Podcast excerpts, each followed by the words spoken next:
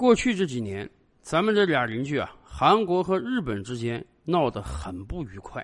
虽然说两个国家都是美国的小弟弟，国土上都驻扎着美军，美国也非常想把他这两个小弟弟捏合得更紧密一点。然而，由于历史的原因，由于日本从来不能正视二战犯下的错误，以至于啊，在现实层面上，日韩两国今天关系真是坏到谷底了。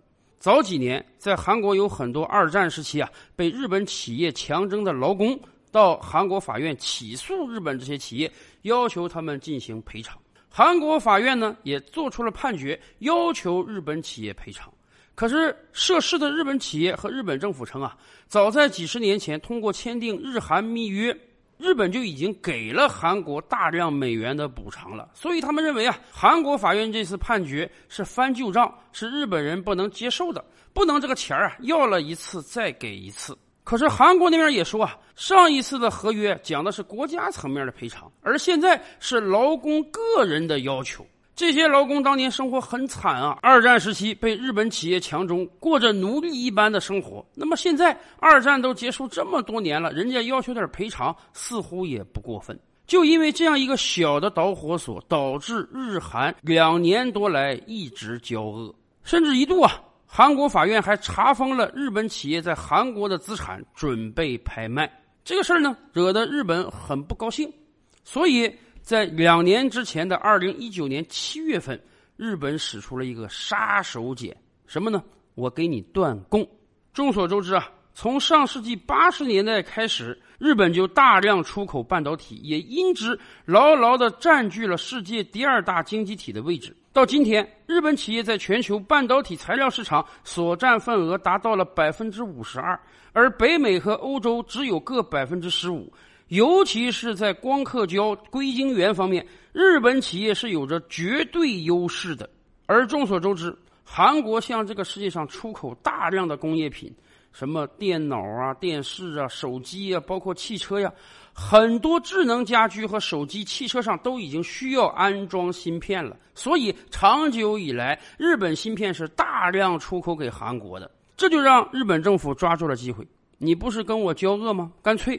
我的芯片不允许你出口了，我看看你那些韩国企业能有什么作为。本来是一个历史问题，本来是一个政治问题，结果在日本政府的操弄之下呢，变成了一个经济问题。是呀，日本政府说了，我就是要用这样的技术壁垒，用这样的经济方式来制裁你韩国，让你疼了之后啊，乖乖的跟我重新和谈，推翻以前那些判决。说实话，日本的这招啊，跟美国特朗普如出一辙。美国不就经常打着各种旗号，用经济手段制裁其他国家吗？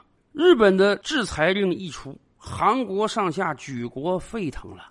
本来在韩国，老百姓对日本就非常看不上。这下好了，你还给我玩起了断供的策略。于是，从日本断供开始，韩国开展了轰轰烈烈的抵制日货的行动。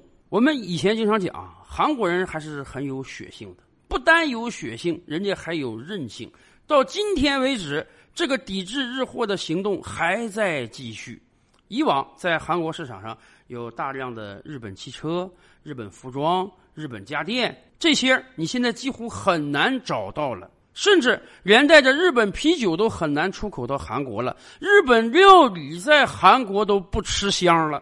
韩国老百姓就是用实打实的行动来还击日本制裁的，但是当然，咱们也清楚，光抵制日货呀，你没法打疼日本。更关键的是，人家真的给你断供了，韩国这些企业怎么办啊？要知道，日本对韩国进行制裁的时候，韩国企业的原材料储备量只能维持运作一到三个月而已。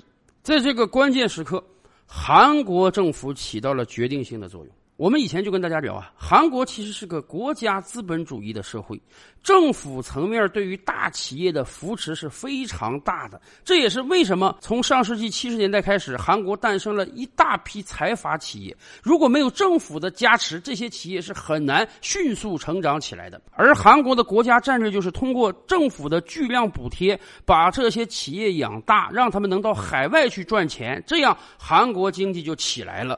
在二零一九年八月份，韩国政府发布了应对日本的制裁计划，根据这项复杂的计划啊，韩国将在一百种以上的关键材料中投入超过五万韩元进行研发，以求在二零二零年到二零二二年得到突破。而且紧急组建了一个研究机构，被命名为国家研究室，同时指定了一整批的研究设施。为了实现零部件和核心材料的商用化，将其命名为国家设施。为了能够及时掌握国内外形势与研发一线所遇到的问题，对每一个品类都成立了国家。研究协商机制，换句话讲，韩国是在用整个国家的能力来帮助自己的大企业迅速的找到替代品，迅速的摆脱因为日本制裁带来的原材料荒。韩国的经济很强啊，二零二零年韩国 GDP 正式迈入了世界前十强。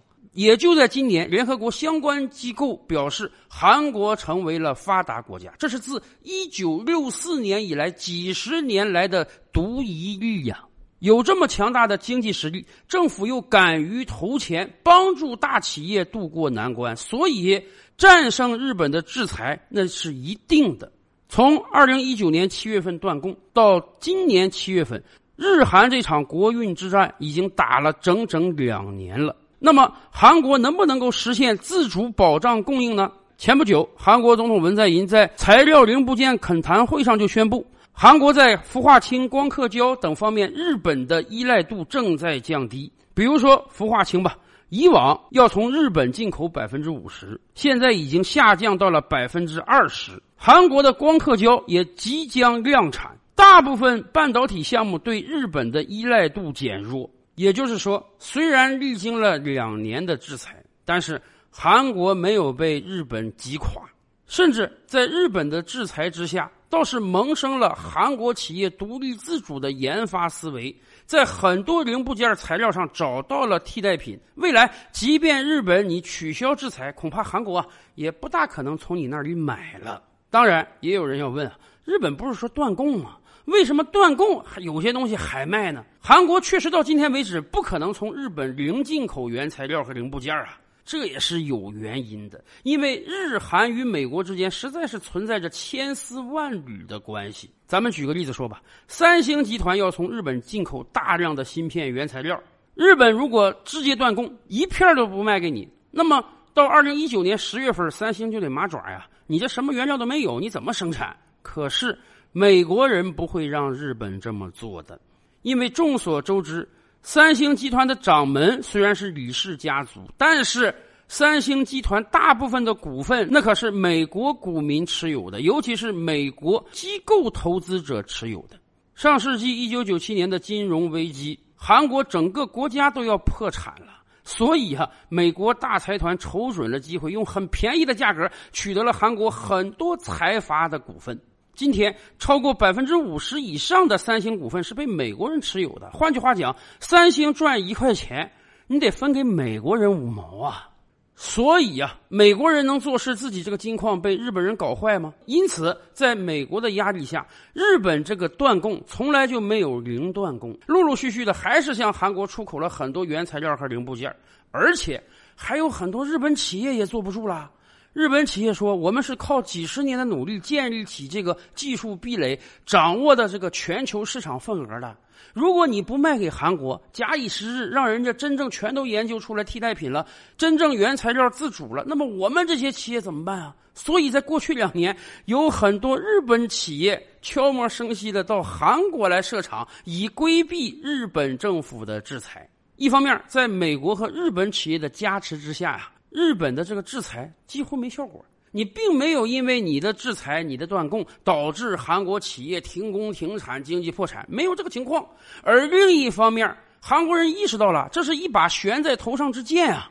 如果我原材料和零部件不能自主生产的话，随时随地都要被日本卡脖子，所以我干脆花重金、下大气力研制替代品。于是，短短两年之间，韩国对日本原材料的依赖度就大幅下降。假以时日，再过几年，很有可能韩国真正能够彻底摆脱日本的原材料。到那个时候啊，一方面日本政府的制裁没有起到效果，另一方面也拱手把一大片市场让给别人，那日本可就真是赔了夫人又折兵啊。